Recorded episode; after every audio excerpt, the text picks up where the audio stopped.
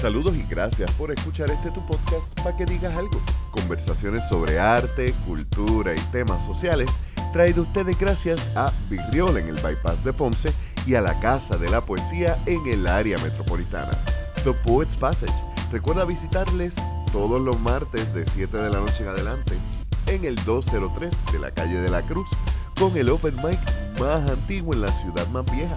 Allí Lady y todo su equipo van a recibirte con los brazos abiertos. Yo soy Leonel Santiago y hoy concluimos nuestra conversación con la directora cultural, poeta y muchas otras cosas más, Carla Cristina Torres. Que la disfruten. Cursilerías. Me está bien curioso porque eh, es bien, no sé si, si tendrás la misma apreciación que yo, pero la mayoría de la gente que no es, entre comillas, amante de la poesía, aunque como dijimos, todo el mundo le gusta la poesía, lo que pasa es que no conocen poetas que les gusten. Ajá. Asocian primero la poesía con el romance, con el romanticismo y con el amor romántico principalmente.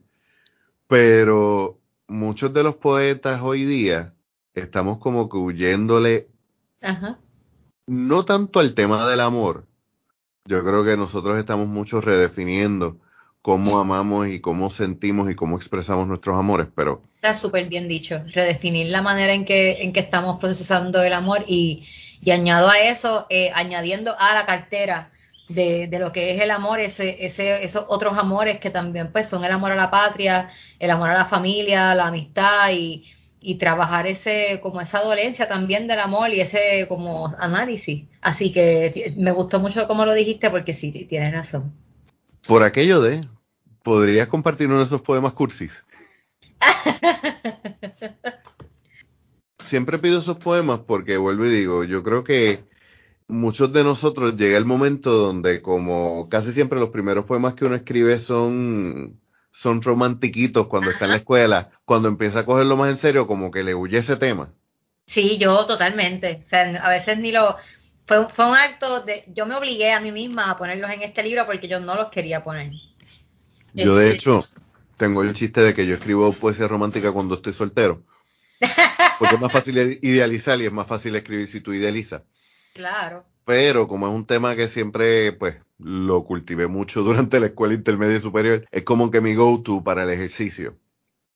Sí, sí, y, y honestamente, no, no, lo puedo decir mejor que tú, yo creo que estamos redefiniendo la manera en que trabajamos el, ese tema del amor y, y podemos, no sé, también como permitirnos amar desde, desde otra escala, no sé. Así que no es que hemos dejado de escribir del amor, simplemente no estamos eh, bajo el estereotipo de lo que es la poesía romántica, del te amo, pero no me quieres ver, o qué sé yo. De, de, nuevo, el poema que le escribí al nene que no me hacía caso, que te va a decir de mi abuela. Exacto. Adelante. Él dice que todo pasa, con certeza y verdad absoluta, con el orden que necesitan los botones de su camisa, con el brillo que siempre le añada a sus botas y el blanco impecable de las mañanas. Él dice que todo se irá, que estaremos mejor y promete que, ya sea por fuerza o por, por suerte, saldremos de esta. Qué bello. Es para mi esposo.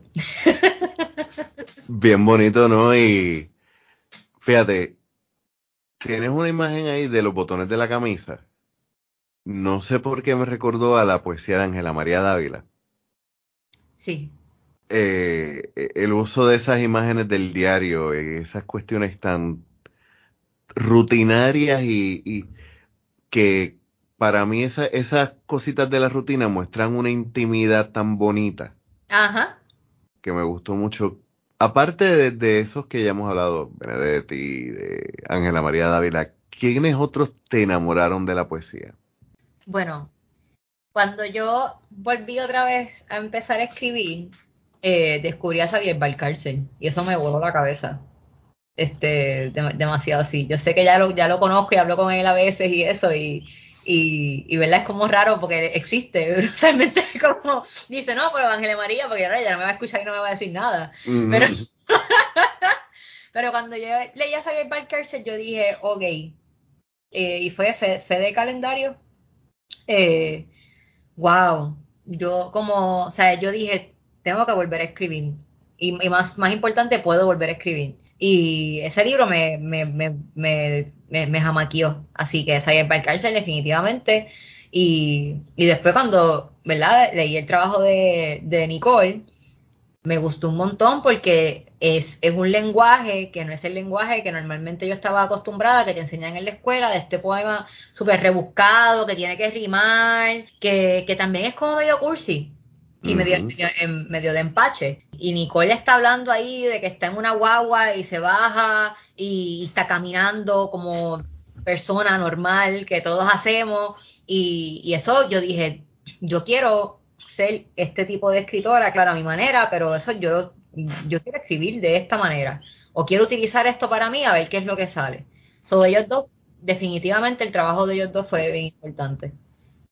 Dijiste que te volvieron a hacer escribir aquellos escritores que usan el lenguaje de todos los días y que te, te dijeron no solamente te inspiraron a escribir, sino te dijeron, mira, lo que tú escribes es poesía, puedes escribir. Puedes escribir. Yo creo que yo llevaba mucho tiempo tratando de, entender el por qué a la gente no le emocionaba tanto la poesía como a mí.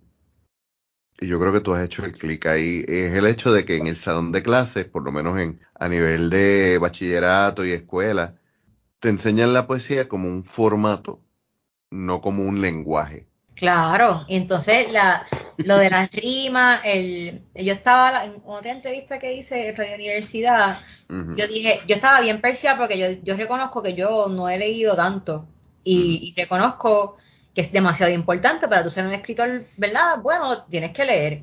Pero yo estaba bien harta de que me dieran el poema de Julia de Burgos de Río Grande de Loíza porque era todos los años lo mismo, lo mismo, lo mismo.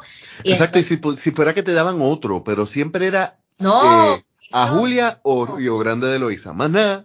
Entonces, ajá, o sea, Julia es una, una personaje tan interesante. Y después que yo leí las cartas de ella, a mí me encanta leer las cartas y los diarios de las personas, me, esa es mi lectura favorita. Y era una persona bien interesante y ella tiene un poema como Yo misma fui mi ruta, por ejemplo, yo quise ser lo que los hombres quisieron que yo fuera. ¿Sabes la falta que a mí me hacía eso en cuarto año? yo dejar de aguantarle cosas a la gente o poder, poder entender un poco más lo que yo, como que, ¿verdad? Como ese tema que es tan importante en la formación. Habían cosas que eran más importantes. Eh, eh, digo, Ángela María Dávila, déjenme sola con mis cosas. Nosotras que somos mujeres que, que, ¿verdad? Que se asocia rápido directo a esta cosa de la casa y ella interpretaba la casa como, o sea, era su obligación, su refugio, su castigo, todo a la vez y era tan cruda y tan real que también de nuevo cuando leí Angela María Dávila dije, wow, como this is how I want to, to write. como en esta cotidianidad, porque así la gente también se puede encontrar. A mí, yo creo que mi, mi influencia más fuerte de la poesía tiene que ver directamente con la música y con el rock en español, definitivamente. Y, y, esa compañía que te dan las canciones, que, son tus panas, aunque no están ahí, ellos son tus camas, o sea, Fito Páez era el que me cogía la mano en cuarto año, como ahí, y, estopa, como whatever, o sea, estamos aquí para ti, esto es crimen de, de calamar, sabes, las básicas, y yo ahí, ah, el sitio. me dijiste Fito Páez, y Fito Páez fue uno que a mí me a mí me cambió mucho la forma de escribir porque Fito, ok, yo empecé escribiendo bien rimado, yo vengo de escuchar hip hop, yo vengo de escuchar rap, pero también de, de la poesía de, de Becker, de, tú sabes, Rubén Darío, o sea, lo clásico. Imagínate. exacto. y de momento empezó a escuchar a gente como Silvio Rodríguez, que, que hay una forma que no todo es rimado, que hay una forma más más libre de, de, crear una canción, que para mí una canción es un poema más estructurado, punto. Pero entonces me acuerdo haber escuchado la canción La Despedida. Ya, che, yo también la escuché en la high. ¡Qué golpe! O sea. Yo estaba, ya, yo, ya te llevo un par de años a ti. Y ya yo estaba en universidad, pero cuando, o sea, cuando él empezaba, algo se detuvo un punto muerto, fue tan grande ese silencio, fue tan grande el desamor. Como que ¿para dónde rayos tú vas con esta canción? conmigo, dame suave, que no tengo calor. Y, y, sin embargo, tú tienes una, una fuerza bien fuerte. Eh, fue tan grande el silencio, fue tan grande el desamor. Oye, quizás nosotros escribimos cosas así cuando estábamos escribiendo poemas románticos, pero hay una intensidad distinta que se da con el resto de lo que él coloca dentro de la oración, que, le añade una sustancia que, no sé, que para mí era demasiado importante en, mi, trabajo como, en, lo que yo quería hacer como escritora, porque tenían ese sub y baja y también tenía, tenían lo elaborado y tenían la cotidianidad dentro de un solo espacio. Sí, y sobre ese comentario de que estás consciente de que no has leído tanto como, como tú quisieras, eh, no has leído tanto como tú quisieras de literatura o de poesía, pero también tienes otras herramientas y otras experiencias y otras influencias que, que, informan tu, tu, trabajo literario, quieras o no. A nosotros se nos olvida de que todo lo que nosotros leemos, toda la información que consumimos, cambia lo que nosotros escribimos también. No podemos dejarlo solamente en las influencias literarias, porque queremos también salir de eso mismo, ¿no? Sí, yo tengo, yo tengo, mi, libro tiene conceptos de planificación, tiene bastante. Yo cuando, cuando empecé a entender de nuevo la palabra densidad, se la puse como a todos los poemas, yo creo, como si para el sofrito, a todo, a todo, a todo. Sí, porque entonces uno empieza a jugar con las significancias de las palabras y empiezas a, jugar con, no solamente con lo que significa, sino con lo que puede implicar con esta. Y con, la, y con la metáfora también, como lo puedes transformar en distintas escalas. Sí, eh, en estos días, de hecho, eh, saludo a Marieli Marrero, que una de las preguntas que le hice hace poquito fue las herramientas literarias que ella entiende que deberíamos utilizar más.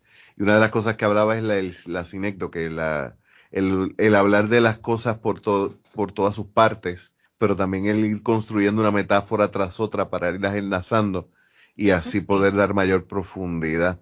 Porque es que, y, esto no tiene que ver con la conversación, pero aunque nosotros nos abrumemos a veces y tengamos al, mono del síndrome del impostor en el cuello diciéndonos, tú no eres poeta porque no has hecho esto o no has leído tanto. No tengo premios, eh, no me reconocen en la academia, no, nadie no sabe que yo existo. Eh. Pues yo, yo, Ahí yo, yo lo que hago es, fíjate, yo he empezado a manejar el síndrome del impostor con, con la herramienta del mediocre. En el momento en que el síndrome del impostor me dice, tú no eres poeta, yo no, no, no, yo. podemos debatir si soy bueno o no. Pero mientras escriba poesía, soy poeta. Toma. En definición lo soy. En lo básico, tú sabes. Cumplo con, lo, con el único checkmark obligado para ser poeta después me puedo definir como bueno y eso lo voy haciendo en la marcha. pero también. Pero es nada y yo, eh, yo no te, y no solo eso, o sea, también tenemos que aprender que podemos ir creciendo, pero también podemos ir disfrutando el proceso de crecer. Súper importante. En vez de estar torturándonos con que tenemos que llegar al nivel de fulano, sutano, mengano, perencejo para estar en la academia. A mí no me interesa estar en la academia yo puedo janguear con la academia y si ellos me quieren aceptar, chévere, yo no, yo no soy académico, yo soy poeta. Y con eso es suficiente. Sí, y es como, mira, yo, ¿verdad? Yo soy una overthinker serio. Entonces, ¿verdad? Estas, de estas cosas que he sido overthink, cuando yo decía como, H, pero, ¿vale la pena continuar o no? Lo primero que te dije, si no le sigues metiendo, igual no vas a saber si llegaste o no, porque simplemente lo dejaste. Así que te vas a quedar en esa escala que tú estás, la que sea, te vas a quedar ahí. Lo otro es, mira, realmente uno, ¿verdad? Uno es bien importante y a la vez no es importante. Así que a quién le importa si tú escribes o no, a ti. ¿Y por qué te vas a privar de ese pequeño placer de, de hacerlo? ¿Me entiendes? Ya suficientes tristezas nos va a dar la vida por sí sola. Así que ¿por qué crearnos otra que es privarnos de algo que, ¿verdad? Que, que, por lo menos a mí se me hace totalmente necesario. Así que soy, no sé si soy buena o mala, pero sí sé que lo hago para mí. Y eso para mí, pues es la que hay. y eso es lo único que es válido y importante. El artista también tiene que, disfrutarse el proceso artístico. Ah, la imagen del artista sufrido a mí es una de las que más me lo pela porque, perdonando la vulgaridad, pero es que no le cabe otra porque yo puedo entender el que uno utilice su sufrimiento para manejar, eh, utilice el arte para manejar su sufrimiento. Pero si tú te vas a autoflagelar mientras estás creando, tienes un problema serio. Claro. Yo, yo entiendo que yo, yo en este segundo libro me obligué a ponerle un poquito más de luz, porque yo creo que el primero era más darks, ya. Era más darks. Sí, era más darks. Entonces, en este yo dije como, y no es que no estaba, y yo dije, me voy a permitir ser más sentimental. Y entonces me voy a permitir, este, ¿verdad? Proveer acceso a, mi vulnerabilidad, que es realmente este, lo, que, lo que traté de hacer. Y para, empezar, que estoy mucho más eh, satisfecha con el producto de mi trabajo, eh, sobre todo la reacción de las personas que me han leído, como es tan linda, porque, porque creo que todos estamos tratando de esconder cosas que no supone que tengamos que esconder todo el tiempo. Sí. Así que ese permitirse, yo, yo digo mucho que cuando, cuando pude por fin ser escritora es cuando pude poder apalabrarme como escritora. A mí me importó demasiado en ese momento que, pues Nicole, que fue la persona que me dijo te voy a publicar, yo me acuerdo cuando estás comiendo tacos en panuchos y yo me dijeron, no, porque tú eres como escritora y yo como ahí, sí. Y, y Nicole me miró y me hizo, lo eres, como... vamos, vamos. Reconócete, coño.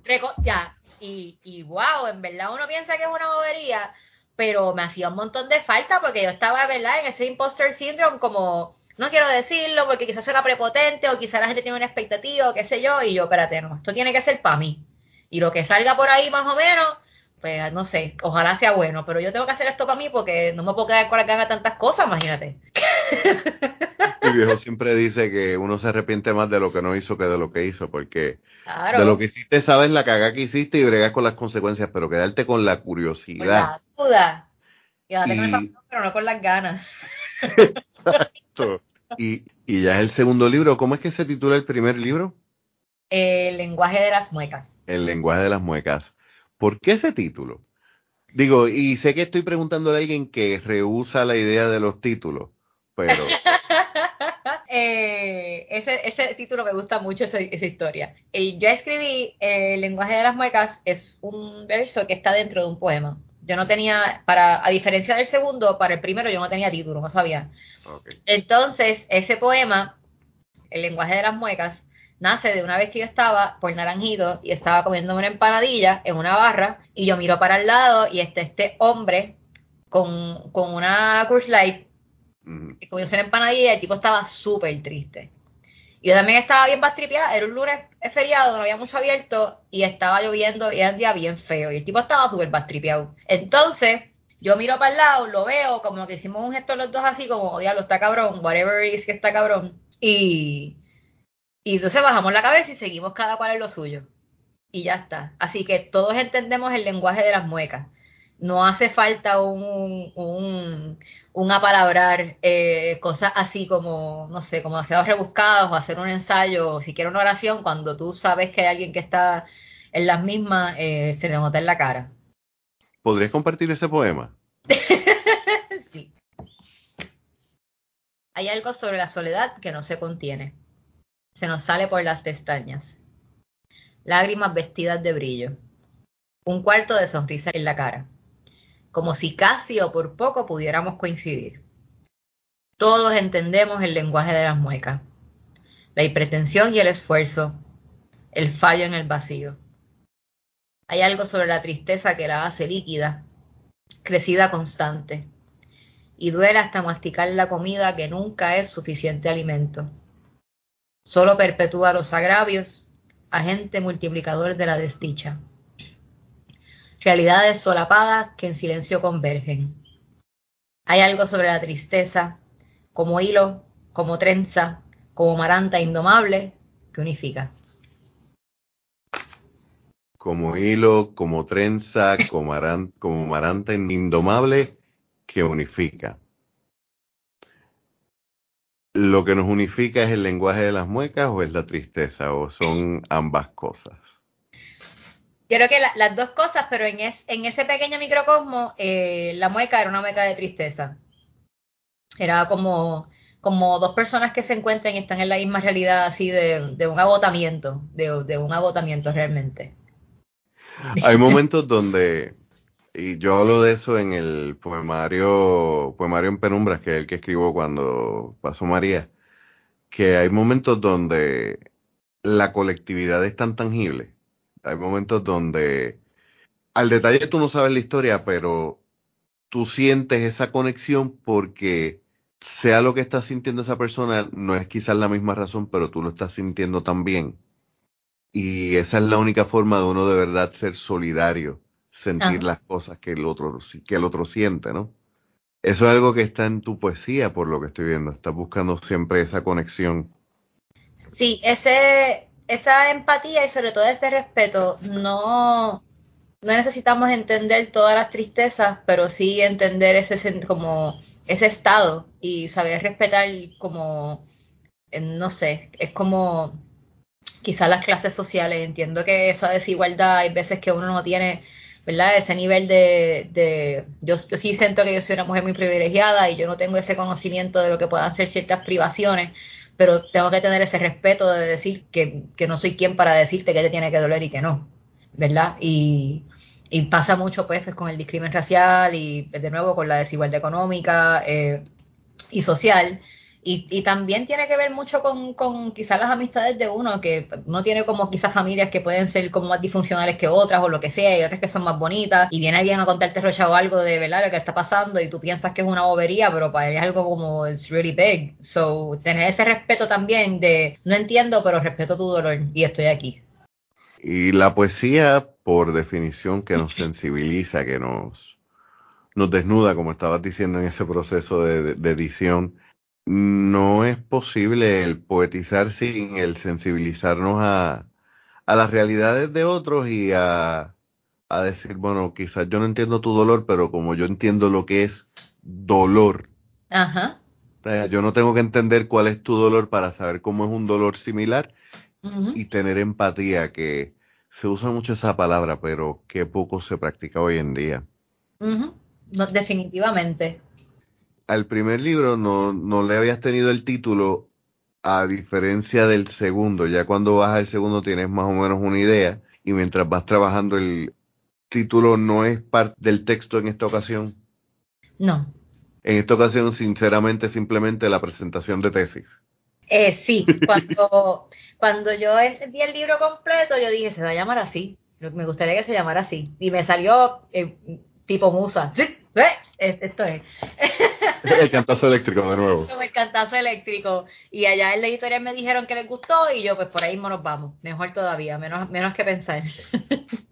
¿Qué otra diferencia notarías en el proceso de crear, eh, a diferencia del primer libro, versus cuando ahora estás ya habiendo pasado la novatada, habiendo tenido la primera vez, que, es un mundo que uno se va enfrentando, pero que ya, aunque solamente tenemos pocos libros, ¿verdad? Porque no estamos diciendo que tenemos 30, 40, 50, pero ya hay un mundo de experiencia entre uno y el otro. ¿Qué diferencia notaste a la hora de crear y a la hora de recopilar este poemario? Yo era de nuevo, como tú dices, ya pasaste el primer susto. Así que el primer poemario quizás nace para que puedan hacer uno segundo. Eh, y ese no le tenía miedo, ¿verdad? Y eso tuvo mucho, mucho que ver. Tuvo, tuvo un miedo razonable y manejable.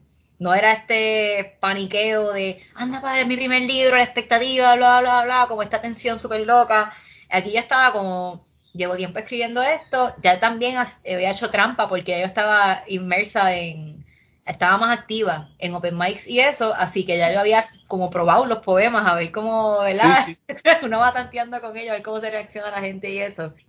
Así que yo te tenía así mucho más confianza. El, ya esa confianza también que tienes con la editorial te quita un montón de estrés porque tú sabes más o menos cómo va a correr la bola. Pero también en el proceso, de, nuevo, yo, yo siento que en este libro yo me permití mucho más eh, exponer mi vulnerabilidad y, y verla como, como un atributo, no estar en este, no tenía tanto estrés de demostrarle a la gente o intentar demostrar a la gente que yo podía ser una persona inteligente. ¿Verdad? Porque eso a mí me friquea. como este estrés de, que la gente no piense que yo como que no soy inteligente, no sé, cosas, malas costumbres que se le quedan a uno de la universidad. Y, Necesidad de probarse ante los demás.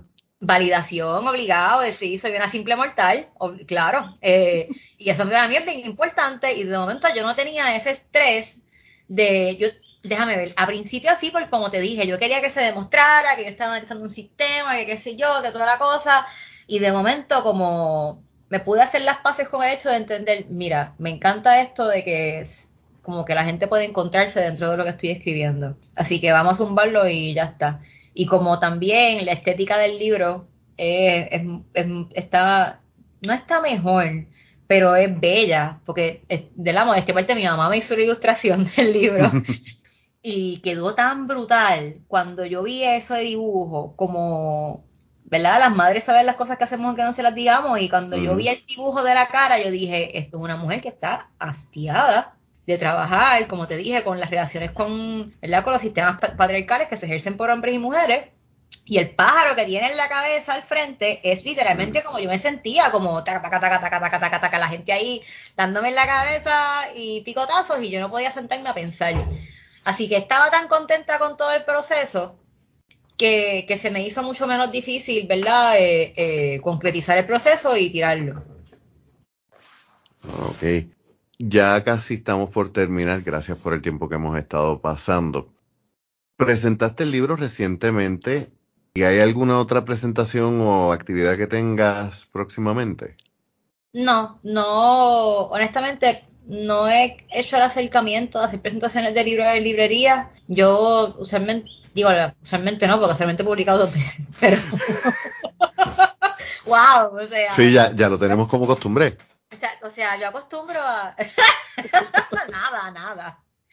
Ay, pues no he hecho esto de ir a librerías y presentar mi libro, nunca lo he hecho. Eh, no siento que lo quiera hacer todavía, no sé si se me dé en algún momento, si me, lo, si me lo piden, claro, lo voy a hacer, pero no ha salido de mí. De hecho, yo no tengo personalmente mi libro en ninguna librería lo tiene la impresora por su cuenta como editorial y hice el acercamiento al libro 787 y supone que lo lleven estos días, será la primera así. Como lo hice en la pandemia también, tampoco hice muchas relaciones. dice lo, hice en la pandemia como si la pandemia estuviera completamente terminada. Ajá, we're still here. Sí, ¿no? Y todo, por ya ahí empecé el mono. Este... No, y salió otra variante de Omicron hoy, la vi también en Metro. Ay, Dios. Con la Final Season Vibes, como, como digo yo, un pana mío. Cuando uno está haciendo ese proceso de, de publicar, de editar, a veces uno escribe para añadir o incluso quita poemas que, que escribiste quizás en el mismo tiempo, pero no, no caen dentro de la, de la línea que estás trabajando en el libro. ¿Te pasó eso? En el otro. Me pasó. En el primero. En el primero me pasó. En este, ahí hubo. Ya, ya estaba más bella, ya había un proceso donde, como ya tienes una costumbre. Ajá.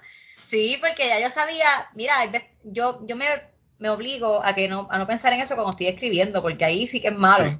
Tienes que tirarlo todo y después entonces que, ¿verdad? que saquen. Pero en este ya yo sabía, yo, esto no pega, esto no. Y quizá le envíe algo después como quizá esto puede servir, pero no, no recuerdo que haya sido algo que me hayan sacado, no.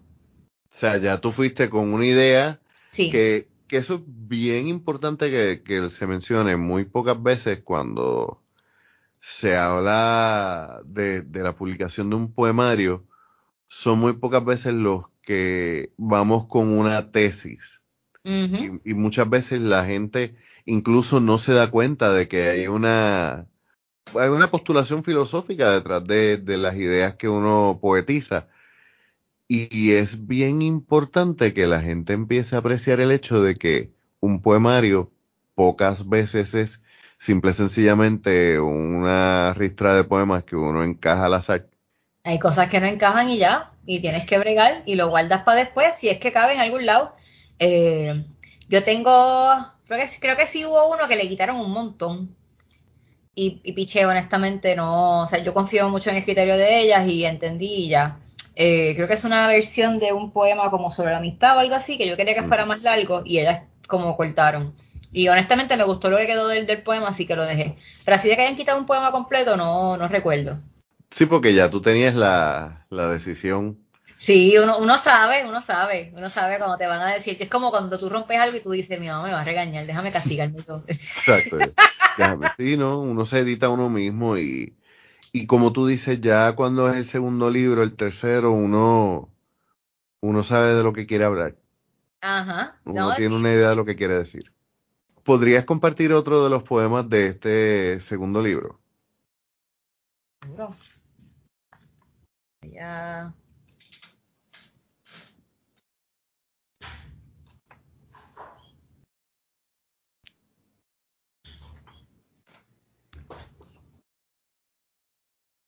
Ha vuelto el sol recordándome cíclica. Me aterra pensar que volveré a esto, que seguiré visitando el polvo, que me veré inconsciente, me veré muda, atemperándome a los hombres que hablan muy bajito, que aburridos del mundo me siguen, lamiendo pausados la costumbre de los días.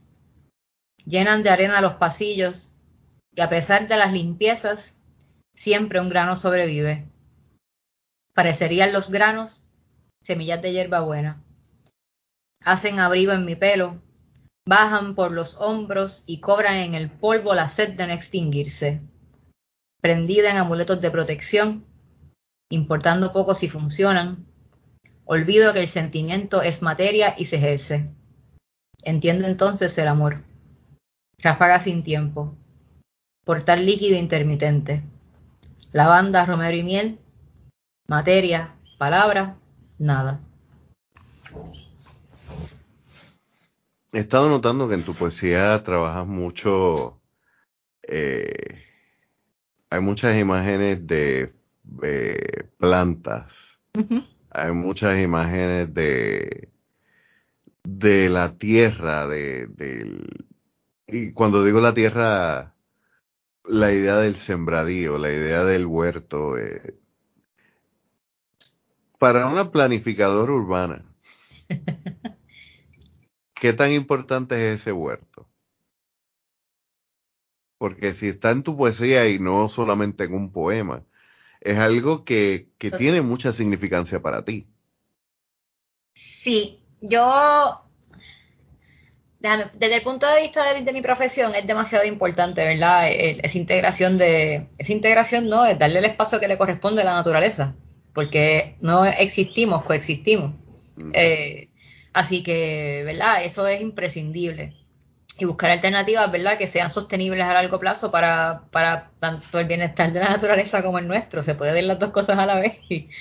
Y, pero para, para mí eh, tiene que ver, claro, porque el, en el proceso que yo escribí el libro, en donde yo estaba, yo estaba en, en primero en Baldrich y después en Coupey, y eran mi primera casa y mi segunda casa acá y en las dos me dediqué a sembrar y me enchulé del proceso. Yo recuerdo de chiquita siempre haber dicho que mi, apodo, de hecho, familiar es Carla Flor. Mm. Así que es the thing para mí. Y eh, me enamoré del proceso de las plantas y estar también bastante limitada a que no tenía mucho a dónde salir y simplemente podía salir a ver mi jardín. Pues el, el contemplar los ciclos de la naturaleza que yo misma estaba también, ¿verdad? Creando, porque no es que las cosas estaban ahí, yo las estaba sembrando. Pues fue parte también del proceso pues, de hacer la poesía, porque es la metáfora de existir.